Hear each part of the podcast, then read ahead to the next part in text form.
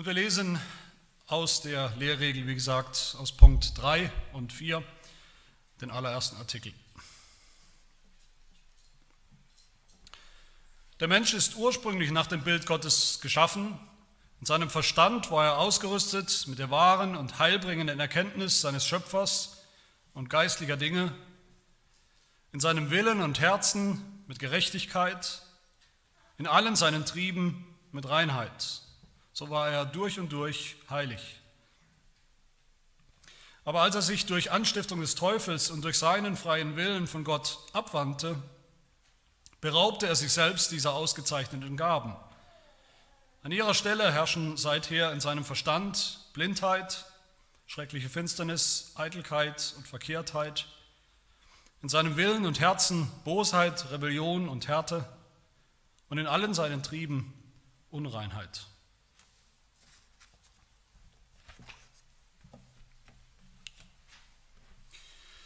Wir beginnen heute, wie gesagt, mit diesem dritten und vierten kombinierten Punkt in unserer Lehrregel und wie bei jedem neuen Punkt ist das ein guter Zeitpunkt für einen kurzen Überblick. Die Lehrregel, ich hoffe, das wissen wir mittlerweile alle, hat insgesamt fünf Punkte, fünf Antworten auf fünf falsche Lehren, fünf Irrlehren der sogenannten Arminianer oder Remonstranten. Die Punkte nochmal, Erwählung war der erste Punkt, Erlösung der zweite, dann die Sündhaftigkeit des Menschen ist der dritte, die Bekehrung Davon ist der vierte Punkt und die Bewahrung bis zum Schluss im Glauben ist der letzte, fünfte und letzte Punkt. Ich will nochmal betonen, wer das vergessen hat oder sich fragt, dass diese Reihenfolge keine willkürliche Reihenfolge ist. Ich habe damals schon gesagt, man könnte sagen, die Lehrregel folgt eigentlich nicht so sehr dem, was vorgegeben wurde von den, von den Herausforderern, den Irrlehrern, sondern eher eigentlich der zeitlichen Reihenfolge. Die Erwählung, der erste Punkt, wo, ist, wo findet die Erwählung statt? Wo fand die Erwählung statt? In der Ewigkeit haben wir gehört. Und dann die Erlösung am Kreuz vor 2000 Jahren. Dann wir als Sünder, wie wir heute sind, wie wir immer sind in dieser Welt. Und dann unsere Bekehrung von der Sünde. Und dann die Zukunft, der Blick in die Zukunft, die Frage, ob wir auch im Glauben ankommen eines Tages bei Gott und im Himmel. Das ist die Reihenfolge der Lehrregel, die Logik der Lehrregel, wenn wir so wollen. Auch die Logik des Evangeliums. Wenn Gott eine bestimmte Zahl von Menschen erwählt hat, Punkt 1, dann ist Christus für sie gekommen, für diese Auserwählten, am Kreuz gestorben, sodass sie auch gerettet und erlöst sind. Und dann werden auch aus der Masse der Sünder, aus der Masse von allen Sündern, die bekehrt und bekommen neues Leben, die Gott erwählt hat. Und diese selben Erwählten werden auch von Gott festgehalten und bewahrt bis zum Schluss, komme was kommen wolle.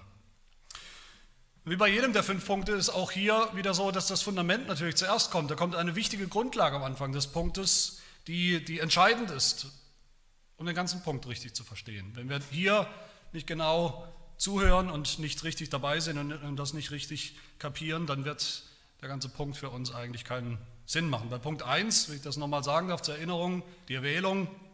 Was war das Fundament für die Erwählung? Leute fragen immer, das ist doch völlig ungerecht. Gott erwählt, andere erwählt er nicht. Gott erwählt manche und übergeht und verwirft andere. Was war die Grundlage? Die ganz wesentliche Grundlage, um Erwählung zu verstehen. Jeder Mensch ist ein Sünder. Nicht jeder Mensch hat Gnade oder das Heil verdient. Jeder Mensch ist ein Sünder. Das ist die wichtige, entscheidende Grundlage. Punkt 2, die Erlösung am Kreuz. Was war das Fundament da? Das hören wir da gleich ganz am Anfang von Punkt 2. Was haben wir gehört? Die Grundlage, auf der das Kreuz überhaupt nur Sinn macht. Gott ist gerecht. Er ist gerecht. Und weil er gerecht ist, muss er Sünde strafen. Und das hat er gemacht am Kreuz in seinem Sohn. Und heute Punkt 3, die Bekehrung. Was ist hier das Fundament? Der Zustand des Menschen als Sünder, was ist hier das Fundament, um das zu kapieren, worum es geht? Das ist der Sündenfall. Der Sündenfall, also ein, ein tatsächlicher, echter Moment, ein historischer Moment, ein Moment in Raum und Zeit, den es wirklich gab, mit echten Menschen, die es wirklich gab,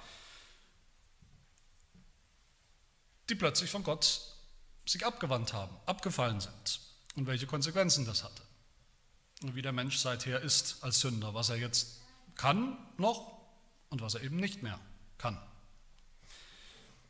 Nur so macht dann die Bekehrung Sinn, von der wir auch hören werden im zweiten Teil von diesem Punkt 3 und 4. Nur wenn wir diesen Moment, diesen Moment, diesen katastrophalen Moment des Sündenfalls mit seinen katastrophalen Konsequenzen richtig verstehen, können wir überhaupt das Evangelium richtig verstehen, logischerweise. Sonst wird das alles schief, sonst macht das Evangelium keinen Sinn oder wir haben ein, ein anderes Evangelium in Anführungsstrichen. Nur wenn wir den Menschen als Sünder richtig diagnostiziert haben, mit dem oder anhand des Wortes Gottes, verstehen wir auch wirklich, welche Behandlung er braucht. Ich denke, das verstehen wir alle. Wenn ein Mensch nur verletzt ist, vielleicht eine Schnittwunde hat oder wenn ein Mensch vielleicht da liegt auf einer Bar oder Liege und hat noch einen Puls, einen schwachen Puls vielleicht, dann muss er anders behandelt werden als einer, der da liegt und er hat keinen Puls mehr. Dem einen kann man vielleicht noch was geben, was spritzen, was auch immer. Der andere braucht am Ende nichts anderes mehr als Wiederbelebung, als Herzdruckmassage oder sogar einen Defibrillator, um ihn irgendwie wieder von den Toten zurückzuholen. Deshalb hat die Lehrregel eben auch, das ist der Grund, warum Punkt 3 und 4 hier verbunden sind, weil sie so untrennbar miteinander zusammenhängen, die Diagnose und, und, die, und die Abhilfe, die Lösung, die Erlösung. Also heute geht es um die Frage, was ist eigentlich im Sündenfall wirklich passiert? Wer ist der Mensch? Wer ist der Mensch seither? Darum geht es. Und da wollen wir uns anschauen, drei Dinge. Erstens, wie der Mensch ursprünglich war, wie ihn Gott geschaffen hat. Zweitens, wie er geworden ist durch den Sündenfall.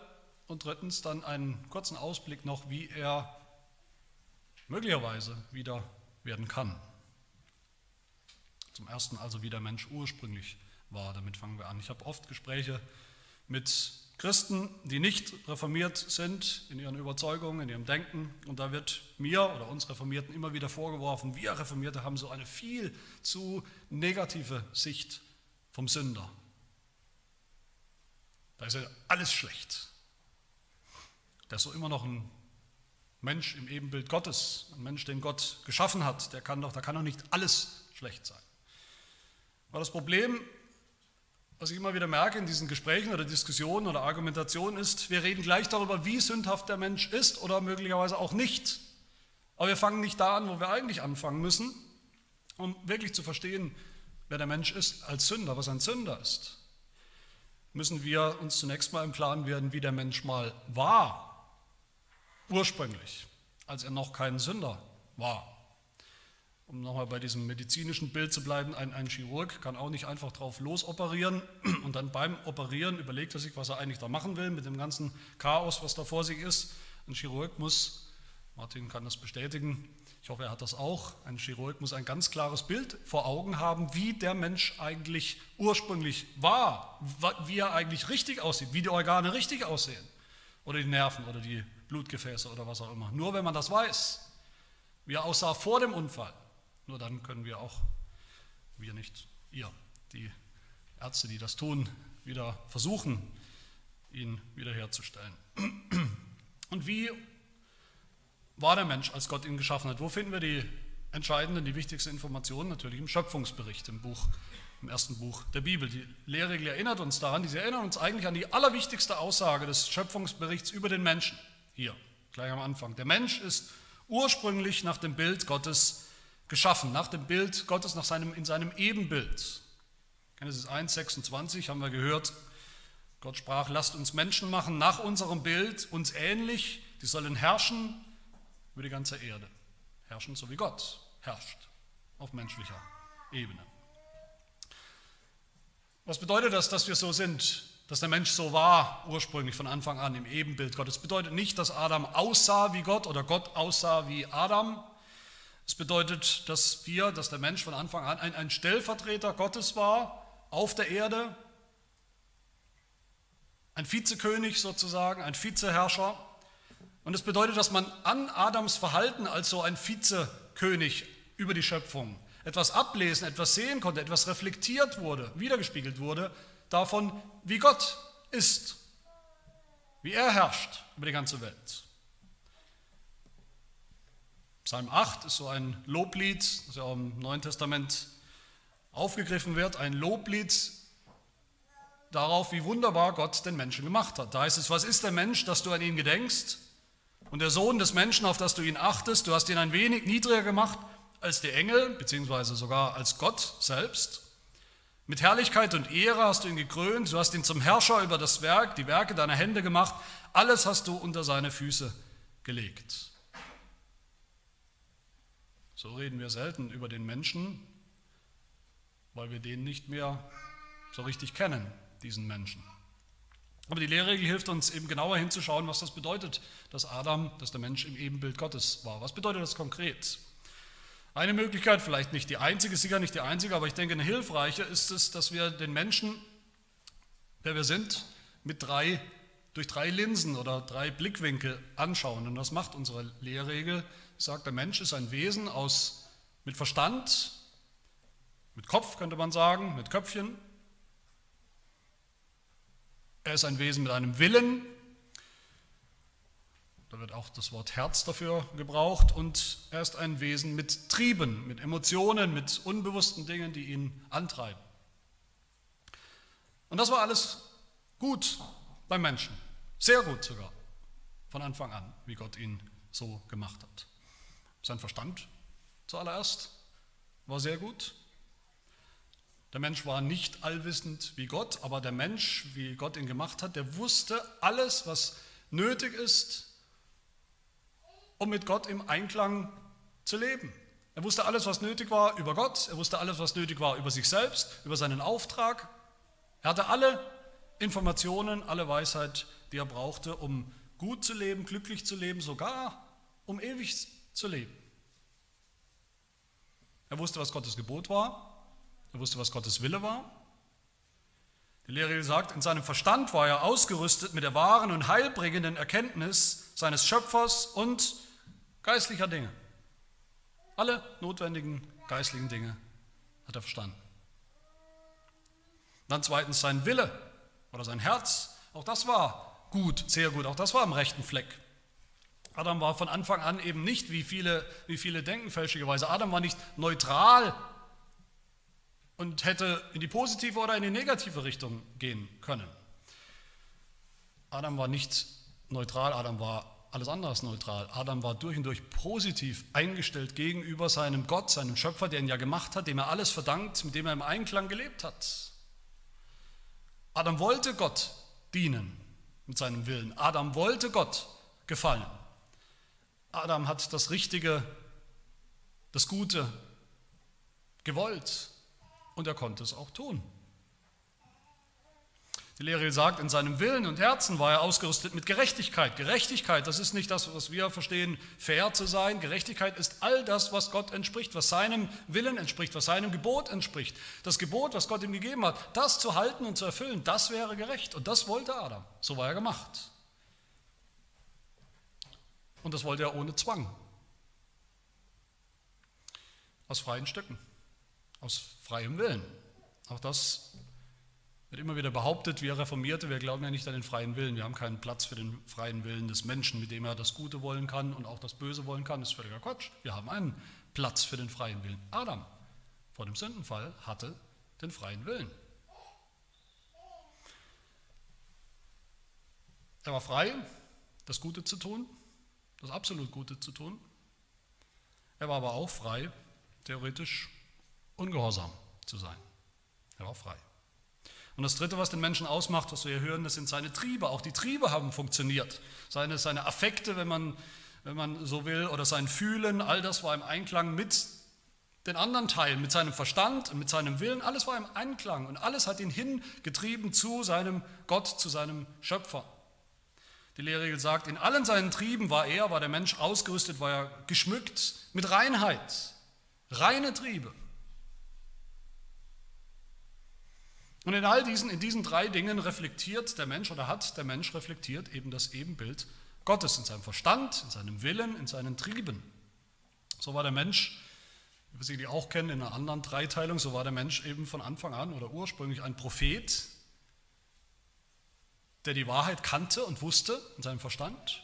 Er war ein König, der den Willen hatte, das zu tun, wozu Gott ihn bestimmt hatte, zu herrschen.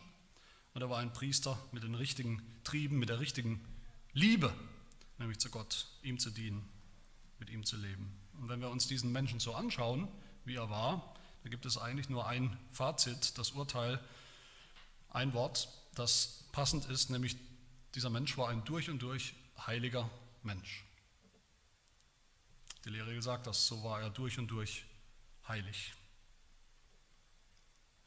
Zwar hatte Adam eine positive, echte Heiligkeit. Er war nicht theoretisch heilig, er hätte nicht, er hätte nicht heilig werden können, wenn er lang genug gehorsam ist. Er musste sich seine Heiligkeit nicht erarbeiten, er war es von Anfang an. Das war die Ausgangslage. Und wenn er es geblieben wäre, dann hätte er als dieser heilige Mensch auch direkt zu Gott kommen können oder bei Gott bleiben können, in den Himmel, ewig leben können. Warum? Weil er ist wie Gott, heilig wie Gott, natürlich auf menschlicher Ebene, aber so wie Gott heilig ist, so hat Adam diese Heiligkeit reflektiert. Und so war er bestimmt zum Leben mit Gott für immer, als ein heiliger Mensch. Natürlich überrascht es niemand, wenn ich sage, die Arminianer hatten damit eben große Probleme, dass der Mensch so positiv sein soll, so heilig sein soll von Anfang an. Sie hatten ein Problem, eigentlich der, der Ausgangspunkt war der Heidelberger Katechismus, wo sie sich aufgeregt haben, nämlich über Frage 6. Frage 6 im Heidelberger, in, dem, in der wir lesen, Gott hat den Menschen gut und nach seinem Ebenbild erschaffen. Das bedeutet wahrhaft, gerecht und heilig. Das war er schon, das muss er nicht erreichen, er war das schon. Damit der Gott seinen Schöpfer recht erkenne, der Verstand, von Herzen liebe und in ewiger Seligkeit mit ihm lebe, ihn zu loben und zu preisen. Die Arminianer hatten da große Schwierigkeiten damit. Sie haben behauptet, nein, das ist falsch. Der Mensch ist von Anfang an neutral. Er ist weder gut noch schlecht, er ist weder heilig noch unheilig. Warum? Sonst wäre er nicht frei. Wenn Gott den Menschen schon heilig geschaffen hätte, dann kann er sich nicht so oder so entscheiden, ob er überhaupt heilig sein will oder nicht. Sie haben behauptet, die Arminianer, wie wir dann in einer von den Verwerfungen, in der zweiten Verwerfung zu diesem Punkt auch lesen können, und das ist jetzt, was die Arminianer gesagt haben, die geistlichen Gaben oder guten Zustände und Eigenschaften, Güte, Heiligkeit, Gerechtigkeit, haben sie gesagt, all das war nicht in den Willen des Menschen von Anfang an eingebaut. Das hat er sich erst erarbeiten müssen. So musste er erst werden durch seine eigenen Entscheidungen. Aber das widerspricht dem Schöpfungsbericht, den wir gehört und gesehen haben. Der Mensch ist durch und durch gut geschaffen, sehr gut geschaffen. Der Mensch war durch und durch heilig, genauso wie Gott ihn haben wollte. Es ist interessant, wenn man das auch mal vergleicht mit der Sicht der Evolution vom Menschen nach dieser Sicht, nach der die, die ersten Menschen, wenn man sie überhaupt so nennen will, eigentlich primitive, primitive Affen oder Halbaffen waren, die erst ein paar Jahrtausend gebraucht haben angeblich oder vielleicht noch viel länger, um überhaupt zu kapieren, dass man vielleicht einen, einen Ast als, als Prügel einsetzen kann und dann noch länger, um zu kapieren, dass es nicht das Klügste ist, die ganzen Familienangehörigen damit totzuschlagen. Die Sicht, dass der Mensch am Anfang strohdumm war, gar nichts wusste, moralisch verwerflich, wie man miteinander umging und das erst über ganz lange Zeiträume besser wurde. Er gelernt hat, besser zu sein und dass er heute besser ist als je zuvor, der Mensch, auf den Stufen der Evolution. Die Bibel sagt genau das Gegenteil. Die ersten Menschen, Adam und Eva, das waren gewissermaßen die, die besten Menschen, die besten Exemplare, die es jemals gab. Danach ging es steil bergab. Aber diese Tatsache eben, wie der Mensch ursprünglich war, da wird oft nicht drüber geredet, das wird oft vergessen. Wenn uns Reformierten vorgeworfen wird, dass wir die Sünder, dass den, den Menschen als Sünder zu negativ sehen, dann müssen wir umgekehrt den Nicht-Reformierten vorwerfen, dass sie den Menschen am Anfang, den ursprünglichen Menschen, Adam und Eva, viel zu negativ beschreiben. Als höchstens neutral, als höchstens potenziell gut, potenziell heilig. Aber all das war einmal. So war der Mensch, wie gesagt, so hat Gott ihn geschaffen, so war er von Anfang an. Wir wissen nicht, wie lange er so war, wir wissen nicht, wie viel Zeit ist vergangen. Gott hat den Menschen geschaffen, Adam und Eva ins Paradies gesetzt. Wie viel Zeit ist vergangen bis zum Fall, bis zum Sündenfall, wissen wir nicht, aber an einem bestimmten Moment und Tag ist es passiert und wurde alles anders. Und das ist mein zweiter Punkt. Wie ist der Mensch geworden? Was ist passiert? Der Sündenfall ist passiert. Adam wusste alles, was er wissen musste. Adam kannte Gott, Adam kannte Gottes Gebot. Er hatte den Willen, das Herz am rechten Fleck. einen freien Willen, Gott zu gehorchen. Aber er hat, wie gesagt, diesen freien Willen gebraucht, um das Gegenteil zu tun, um sich abzuwenden von Gott, um das Falsche, das Böse zu wählen, die Rebellion gegen Gott. Und damit wurde er zum Sünder. Und wie ist es dazu gekommen? Was ist da passiert? Wir kennen alle die Geschichte vom Sündenfall aus, der, aus Genesis, Genesis 3, aber die Lehrregel fasst das so zusammen. Als er sich, als der Mensch sich durch Anstiftung des Teufels, der Schlange, und durch seinen freien Willen von Gott abwandte, beraubte er sich selbst dieser ausgezeichneten Gaben, von denen wir gerade gesprochen haben. Diesem Verstand, der funktioniert hat, diesem Willen, der das Richtige wollte und auch tun konnte, und diesen Trieben, die in die richtige Richtung gegangen sind ursprünglich. Diese Gaben waren dann plötzlich und ein für allemal weg. Lehre gesagt weiter, an ihrer Stelle, die sind weg, an ihrer Stelle herrschen seither in seinem Verstand, er hat immer noch einen Verstand, aber was ist in dem Verstand? Im Verstand herrscht Blindheit, schreckliche Finsternis, Eitelkeit, Verkehrtheit. Und in seinem Willen, er hat immer noch einen Willen, aber in seinem Willen und Herzen herrscht Bosheit, Rebellion und Härte. Er hat ein hartes Herz. Und in allen seinen Trieben, die er immer noch hat, regiert jetzt Unreinheit. Was ist mit seinem Verstand passiert, als der Mensch sich gegen seinen Schöpfer, gegen Gott gewandt hat, entschieden hat? Was ist passiert? Der Mensch hat vergessen, wer Gott ist, wie Gott ist. Er hat die Erkenntnis Gottes verloren, die er von Anfang an hatte. Die heilbringende, die korrekte, richtige, ausreichende, volle Erkenntnis Gottes. Er ist blind geworden, er konnte das Licht nicht mehr sehen, konnte die Wahrheit nicht mehr sehen, er hat der Lüge geglaubt, er hat der Urlüge geglaubt, nämlich der Lüge des Teufels, der Lüge, dass Gott nicht so ist, wie er selber sagt, er ist.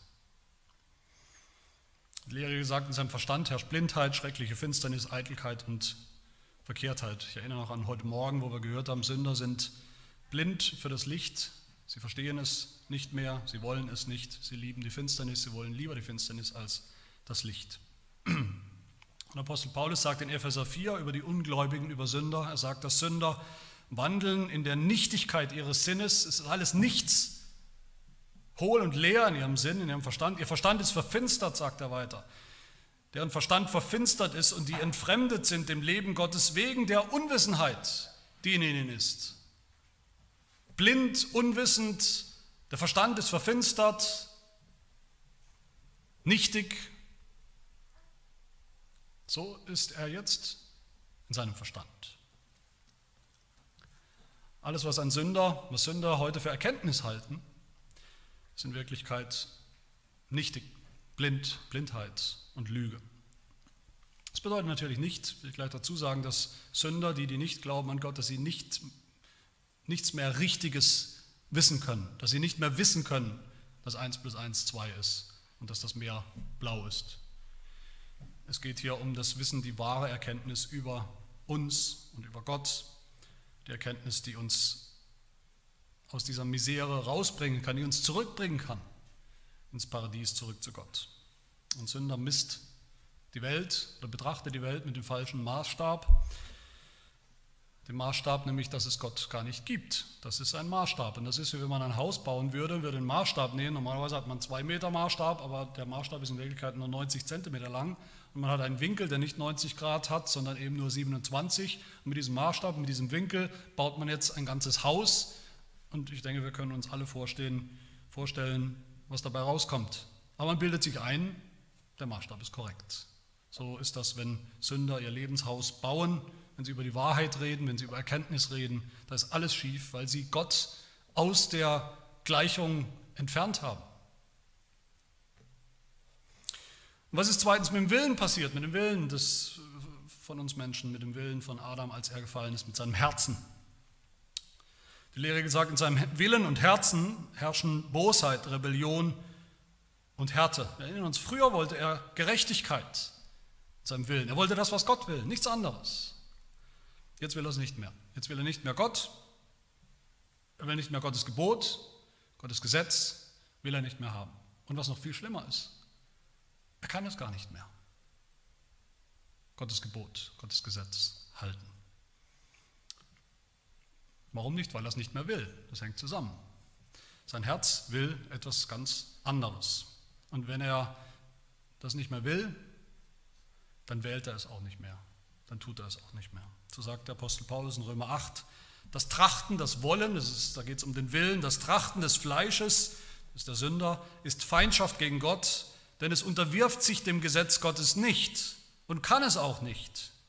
Die im Fleisch sind, können Gott nicht gefallen. Sie können es nicht mehr, weil ihr Herz verkehrt ist, weil ihr Herz hart ist, weil ihr Herz nicht mehr will. Und das Herz entscheidet über das, was wir tun. Das Herz ist hart und böse, das hören wir schon unmittelbar, könnte man sagen, nach dem Sündenfall, Genesis 6, Vers 5, einer der düstersten Verse der ganzen Bibel, wo wir hören, der Herr sah, dass die Bosheit des Menschen sehr groß war auf der Erde und alles Trachten der Gedanken seines Herzens alle Zeit nur böse. Also wenn jemand eine negative Sicht hat von dem Sünder, dann sind es nicht wir Reformierten oder dann sind wir es nur, insofern die Bibel selbst das sagt. Alles Trachten der Gedanken seines Herzens alle Zeit nur böse. Paulus sagt in Epheser 4 nochmal über die Gottlosen, dass sie entfremdet sind dem Leben Gottes wegen der Verhärtung ihres Herzens. Ein hartes Herz, was Gott nicht will, was seinen Willen nicht will, was überhaupt nichts von ihm will. Auch das will ich dazu sagen, in Klammer bedeutet nicht, dass ein Sünder nicht etwas tun kann, was relativ für sich betrachtet doch gut ist, besser ist als was anderes.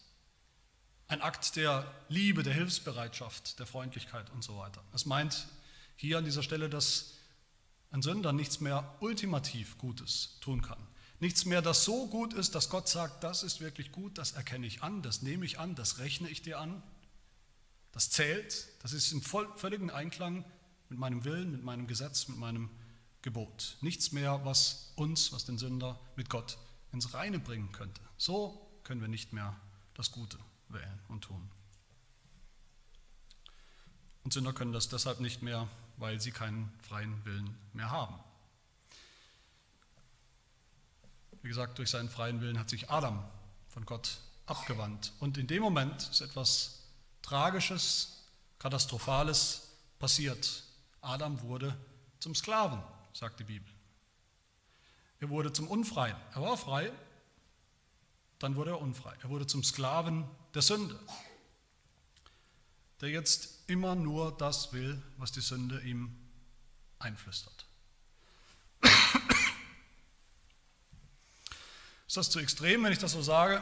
Schauen wir, was Jesus sagt zu Sündern, zu denen, die nicht an ihn glauben wollten. In Johannes 8, Vers 44 sagt er, Ihr habt den Teufel zum Vater und was euer Vater, der Teufel, begehrt, wollt ihr, wollt ihr tun.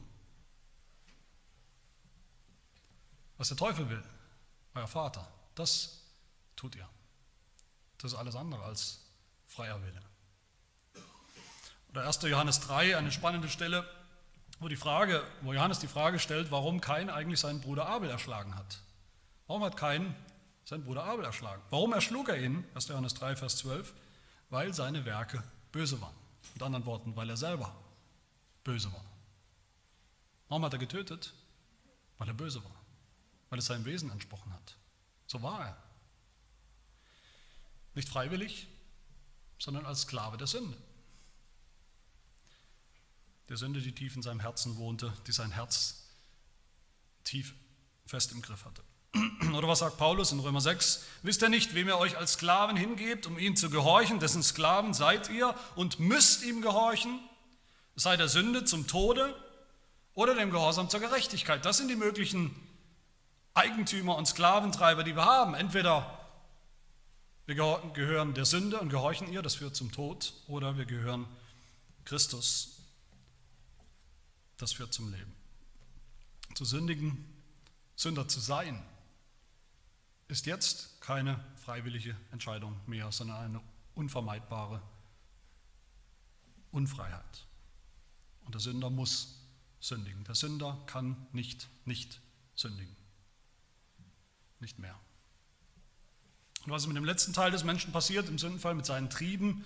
Die Lehre sagt, in allen seinen Trieben herrscht die Unreinheit. In allem, was, was uns als Sünder antreibt, ohne Christus, in all dem regiert die Unreinheit. Nicht das Heilige, das Gute, das Reine. Ein Sünder will lieber das Böse als das Gute. Ein Sünder will sogar das Böse um des Bösen willen. Einfach weil es böse ist. Ohne weiteren Grund. Sagt es Paulus nochmal in Epheser 4 über die Gottlosen, nachdem sie alles Empfinden verloren haben. Alles Empfinden fürs Gute, fürs Richtige. Haben sie sich der Zügellosigkeit ergeben, völlig hingegeben, völlig ausgeliefert um jede Art von Unreinheit zu verüben mit unersättlicher Gier. Paulus beschreibt hier nicht den absoluten Extremfall, den Ausnahmefall eines Massenmörders oder was auch immer. Paulus beschreibt den Menschen ohne Jesus Christus. Und all das zusammen, wenn wir das, was ich gerade gesagt habe, was die Lehre uns sagt, wenn wir das zusammen nennen, das nennen wir das Verständnis vom Menschen, wie er ist, das nennen wir manchmal auch die Lehre von der völligen Verderbtheit des Menschen. Und auch das was wird immer wieder missverstanden oder falsch verstanden, was wir damit meinen. Auch das bedeutet nicht, dass jeder Sünder so schlecht und bös und hintertrieben, boshaft ist in seinem Handeln, in seinem Tun, wie er es theoretisch sein könnte. Nicht jeder Sünder ist ein Massenmörder, ein Vergewaltiger, ein Kinderschänder. Gott sei Dank nicht. Es meint was anderes. Es meint, dass der Mensch als Sünder ohne Gott, jeder Mensch, ganz, völlig, total von Sünde durchzogen ist, pervertiert, verderbt ist, total durchdrungen ist von Sünde. Das meint in jedem Bereich seines Wesens, was ihn ausmacht. Nicht nur, wie wir es ja oft reduzieren und oft verstehen, wenn wir mit Menschen reden, sagen Sünder, okay, das bedeutet, ich bin im Grunde ein guter Mensch, aber ein Mensch, der halt manchmal Fehler macht und Fehlentscheidungen trifft. Das ist nicht das, worum es geht. Der ganze Mensch, sein ganzer Verstand, sein ganzer Wille und alle seine Triebe sind durchdrungen und bestimmt von der Sünde. Vorher war der Mensch durch und durch heilig, haben wir gehört, wie Gott ihn geschaffen hat. Jetzt ist der Mensch auch durch und durch, aber durch und durch etwas anders, nämlich durch und durch sündhaft. Und wenn der Mensch am Anfang zum Leben bestimmt war, ist der Mensch als Sünder seit dem Sündenfall bestimmt wozu? Zum Tod. Wie Gott es Adam ja angedroht hat vor dem Sündenfall, Genesis 2,17, an dem Tag, wo du isst, wo du ungehorsam bist, wo du dich auflehnst gegen mich, wo du mich nicht mehr haben willst, musst du gewisslich sterben. Oder auch in Römer 5, Vers 12, wo Paulus schreibt, gleich wie durch einen Menschen, natürlich Adam, die Sünde in die Welt gekommen ist und durch die Sünde der Tod, so ist der Tod zu allen Menschen hingelangt. Meine Lieben, Tod heißt Tod. Nicht verletzt und nicht krank. Epheser 2, ihr wart tot durch Übertretungen und Sünden, in denen ihr einst gelebt habt. So tot wie das ganze Tal von Skeletten, von toten Gebeinen, die Ezekiel sieht in seiner Vision, Ezekiel 37, wo man mit Recht nur fragen kann, können diese Gebeine, können diese Skelette leben? Natürlich nicht. Völliger Quatsch. Die können nicht leben, die können nicht wieder aufstehen, die können nicht sich in eine Position bringen, dass Gott ihnen dann vielleicht als Belohnung das Leben schenken kann. Da, gibt's, da ist nichts zu erwarten, keine, keine Regung, keine Vorbereitung, gar nichts. Sie sind tot. Und auch damit hatten die Armenianer ihre Probleme. Sie haben gesagt, der Mensch muss sich empfänglich machen für die Gnade. Ja, Gott rettet durch seine Gnade, aber der Mensch muss sich in die richtige Verfassung und, und Stellung bringen. Er muss sich vorbereiten auf diese Gnade. Gott hat nicht vorherbestimmt, der eine bekommt die Gnade, der andere bekommt sie eben nicht. Das entscheidet am Ende der Mensch. Der Mensch muss sich öffnen für die Gnade, die Gott uns schenken möchte. Der Mensch muss wollen. Aber was, bitteschön, kann ein Toter wollen? Ein Toter will 0, nichts. Und das ist die biblische Diagnose des Menschen, so ist der Mensch als Sünder. So ist er geworden, so war er nicht von Anfang an, so ist er geworden und so ist er bis heute, so ist jeder Mensch bis heute in freier Wildbahn, jeder ist so von Natur aus per Geburt. Aber damit will ich euch natürlich noch nicht ganz nach Hause entlassen. Man könnte sagen, wir müssen leider warten bis Artikel 12 in der Lehrregel, bis wir klar und deutlich die gute Nachricht zur guten Nachricht kommen, aber ganz so ist es Gott sei Dank nicht. Auch zwischen den Zeilen hören wir hier auch das Evangelium. Wie und wo hören wir hier das Evangelium? Wir hören ja das Evangelium, wenn wir genau hinschauen und hinhören, in Adam. Wir haben gehört, wie Adam ursprünglich war. Wir haben gehört, wie Adam geworden ist und wir mit ihm, das ist unsere Geschichte. Aber die Bibel macht eine, eine interessante Aussage. Sie sagt, es gibt nicht nur diesen einen Adam vom Anfang, den Adam der Schöpfung, den ersten Menschen, es gibt noch einen zweiten Adam, einen neuen Menschen und der heißt Jesus Christus. Wir haben dasselbe Problem wie Adam, sind in derselben Situation, wir sind von Natur aus, wir alle von Natur aus auch Adame, dieselben Sünder, dem Tod verfallen. Aber Gott hat nochmal neu angefangen mit einem neuen Adam. So lesen wir es in Römer 5, Vers 18. Wie nun durch die Übertretung des einen, der Sünde Adams, der Sündenfall, die Verurteilung für alle Menschen kam, so kommt auch durch die Gerechtigkeit des einen, des zweiten Adams, Jesus Christus, für alle Menschen die Rechtfertigung, die Leben gibt.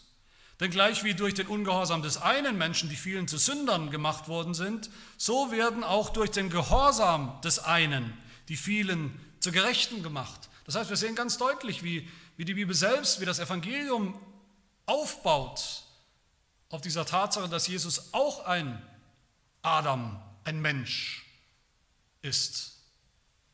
So wie Adam, der erste Mensch, nur anders, besser. Im ersten Gründerbrief, Kapitel 15, lesen wir in Vers 45, so steht auch geschrieben, der erste Mensch, Adam, wurde zu einer lebendigen Seele in der Schöpfung. Gott hat ihm das Leben eingehaucht.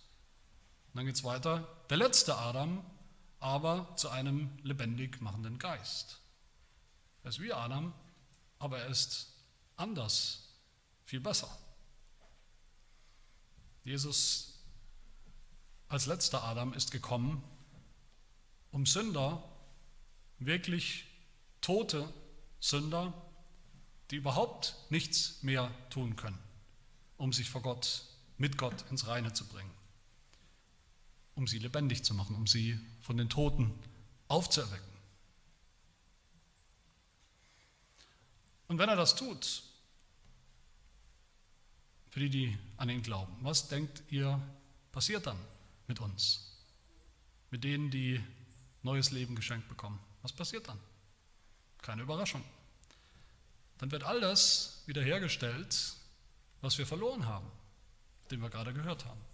Unser Verstand für die Wahrheit, unsere Erkenntnis Gottes, wahre Gotteserkenntnis, die wahre Erkenntnis über uns selbst, unser Wille, das Richtige zu wollen, das Richtige zu tun, tun, tun zu können und unsere Triebe, die jetzt wieder in die richtige Richtung gehen, die uns wieder zu Gott führen und nicht von ihm weg. Alles wird wieder erneuert, alles wird wieder geordnet und neu ausgerichtet. 1. Korinther 15, 49 nochmal heißt es, wie wir das Bild des Irdischen, also Adams, getragen haben. Wir waren wie er, wir haben sein Bild getragen seit dem Sündenfall. Im Ebenbild des ersten Sünders. Wie wir das Bild des Irdischen getragen haben, so werden wir auch das Bild des Himmlischen tragen. Wer glaubt, wer neues Leben bekommt durch Jesus Christus, der ist jetzt wieder in seinem Bild, im Bild des neuen Menschen. Wie es Paulus auch sagt in Epheser 4 zum letzten Mal, damit schließe ich auch, er sagt, wer glaubt, der ist nicht mehr in Adam, der ist nicht mehr ein alter Mensch, ein gefallener Mensch, ein völlig verderbter Mensch, ein von Sünde durchdrungener, von Sünde bestimmter Mensch, der alle Gaben Gottes verloren hat, sondern er sagt, er ist einer, der den neuen Menschen angezogen hat. Der, könnt hinzufügen, der jetzt wieder Gott entsprechend geschaffen ist, und zwar wie? In wahrer Gerechtigkeit und Heiligkeit. Genau das, was wir verloren haben. Wie früher sozusagen, nur jetzt besser. Wie bei Adam vor dem Sündenfall, nur besser für die, die glauben. Weil wir das nicht mehr verlieren, wie es Adam verloren hat. Nie mehr. Und so sind wir dann zum Schluss wieder und für immer Propheten, Könige und Priester in unserem Verstand, in unserem Willen und in unseren Trieben. So können wir wieder werden, wenn wir glauben an den zweiten Adam, an Jesus Christus, den neuen Menschen, den vollkommenen Menschen, der all das selbst gebracht hat und selbst vollbracht hat für uns. Amen. Wir wollen beten. Wir danken dir, unser Gott und Vater im Himmel, unser Schöpfer, dass du den Menschen so wunderbar gemacht hast, als deinen Stellvertreter auf Erden, als deinen Propheten und König und Priester auf Erden. Und auch als der Mensch, als Adam und wir mit ihm gefallen sind, abgefallen von dir, unter die Herrschaft der Lüge gekommen ist, unter die Herrschaft des Cheflügners, des Satans, dass du dein Geschöpf, deinen Menschen, hast du uns nicht aufgegeben, sondern hast uns erlöst durch den zweiten und besseren Adam, der nicht gefallen ist, der bestanden hat, seine Prüfung, der niemals gesündigt hat, der uns jetzt auch neu macht, neu gemacht hat, neues Leben geschenkt hat, der uns im Glauben neu gemacht hat, uns täglich erneuert und umgestaltet in das Ebenbild Gottes, bis wir eines Tages dann im Himmel, nicht in diesem Leben, aber in der Herrlichkeit wieder ganz sein werden, wie wir sein sollen, ganz wollen und vollbringen, was dir gefällt und was du möchtest und das aus freien Stücken, mit reinen Trieben, in völliger Liebe und Hingabe. Herr, hilf, dass wir schon jetzt begreifen, dass wir auch heute schon im, durch den Glauben neue Kreaturen, neue Menschen sind, damit wir dann, wenn wir das begriffen haben, auch schon jetzt so leben, je länger, je mehr nach deinem Willen, nach deinen Geboten fragen, zu deiner Ehre und zu deinem Heil. Amen.